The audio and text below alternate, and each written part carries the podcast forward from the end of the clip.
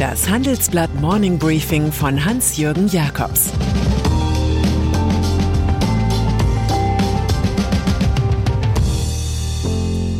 Guten Morgen allerseits. Heute ist Donnerstag, der 5. Mai 2022. Und das sind unsere Themen. Der Papst als Putin-Erklärer. US-Notenbank schwingt die Zinspeitsche. 250 Milliarden für neuen Schutzschirm. Nach einer kurzen Unterbrechung geht es gleich weiter. Bleiben Sie dran. Die Welt steht vor gewaltigen Herausforderungen. Zum einen die Energiewende voranzutreiben und gleichzeitig den Klimawandel einzudämmen. Und auch der Energieträger Wasserstoff gewinnt weltweit immer mehr an Bedeutung.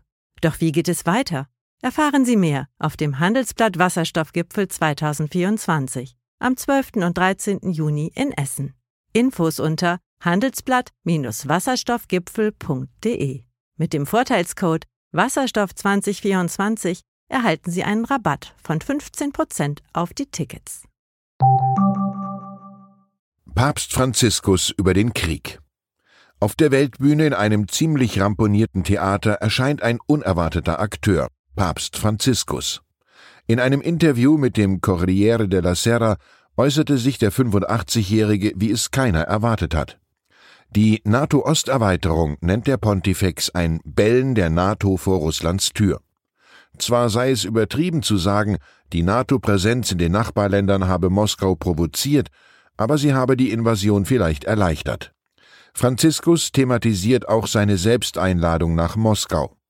Bisher habe man noch keine Antwort erhalten. Er beharre jedoch weiterhin darauf, auch wenn er fürchte, dass Putin dieses Treffen zum jetzigen Zeitpunkt nicht wahrnehmen kann und will. Aber wie könne man eine solche Brutalität sonst stoppen, fragt Franziskus und zieht einen Vergleich zu einem Völkermord mit rund 800.000 Toten. Vor 25 Jahren haben wir in Ruanda das Gleiche erlebt. Schließlich bekommt auch Kyrill, Patriarch der russisch-orthodoxen Kirche, sein Fett weg. Er habe 40 Minuten mit ihm über Zoom gesprochen, plaudert Franziskus aus. In den ersten 20 habe Kyrill ihm mit einem Zettel in der Hand die Rechtfertigungen für den Krieg vorgelesen. Daraufhin habe er ihm erklärt, er könne nicht Putins Messdiener werden. Neue EU-Sanktionen. Patriarch Kyrill soll auch auf die sechste große Russland-Sanktionsliste der EU drauf, die Ursula von der Leyen mit Grandezza präsentierte. Darauf befinden sich 57 Personen, darunter die mutmaßlichen Kriegsverbrecher von Butscha. Geplant ist auch ein Ölembargo, wobei Ungarn, Slowakei und Tschechien Bedenken signalisiert haben. Auch soll es keine Geschäfte mehr mit der Sberbank geben, dem größten russischen Finanzinstitut. Es handle sich um ein Scheinembargo, kommentiert mein Kollege Jens Münchrath. Drei nötige Voraussetzungen seien nicht erfüllt, nämlich Geschlossenheit, Schnelligkeit und ein Überraschungseffekt. Sein Urteil handwerklich schlecht gemacht. US-Notenbank erhöht Leitzins.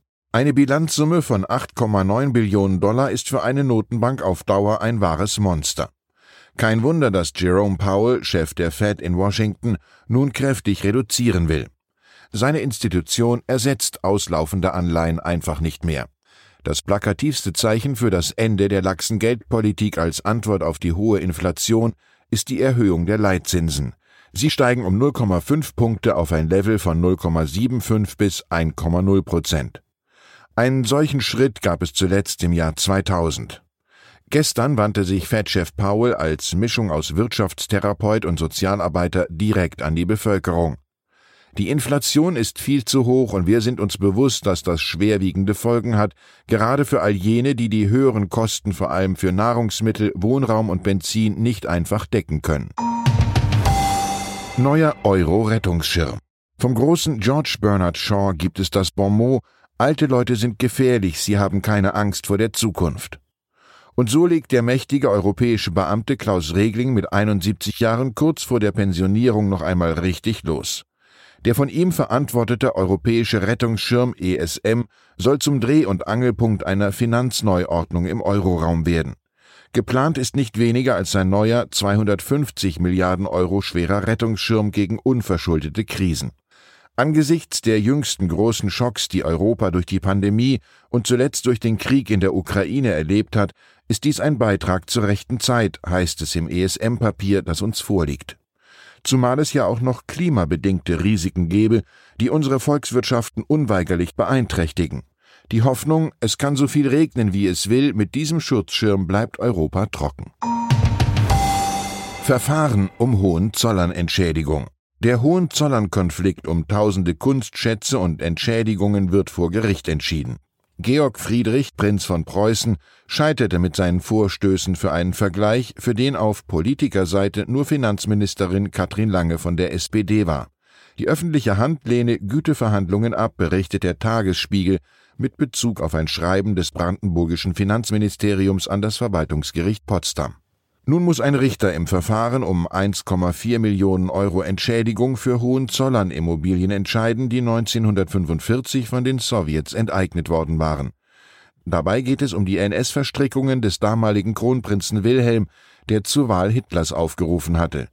Eine Entschädigung ist ausgeschlossen, wenn die früheren Eigentümer der NS-Diktatur erheblichen Vorschub geleistet hatten. Und dann ist da noch Thomas Strobel, baden-württembergischer Innenminister von der CDU, der es mit der Stuttgarter Staatsanwaltschaft zu tun bekommt. Sie stattete Ermittlungen wegen des Verdachts der Anstiftung zu verbotenen Mitteilungen über Gerichtsverhandlungen. Hintergrund ist eine Sexaffäre. Ein Inspekteur der Landespolizei soll in einem Videocall eine Hauptkommissarin sexuell belästigt haben. Strobel gab ein Schreiben des Anwalts des Beschuldigten an einen Journalisten weiter. Es sei ihm darum gegangen, Schaden von der Landespolizei abzuwenden, sagt Strobel. Für ihn ist der Anwaltsbrief kein Dokument, für die Staatsanwaltschaft schon. Ich wünsche Ihnen einen angenehmen Tag. Es grüßt Sie herzlich Ihr Hans-Jürgen Jakobs. Zur aktuellen Lage in der Ukraine NATO-Beitritt. Für Schweden und Finnland könnte es jetzt sehr schnell gehen. Angesichts von Putins Angriffskrieg in der Ukraine rückt die NATO-Mitgliedschaft für beide Länder in greifbare Nähe.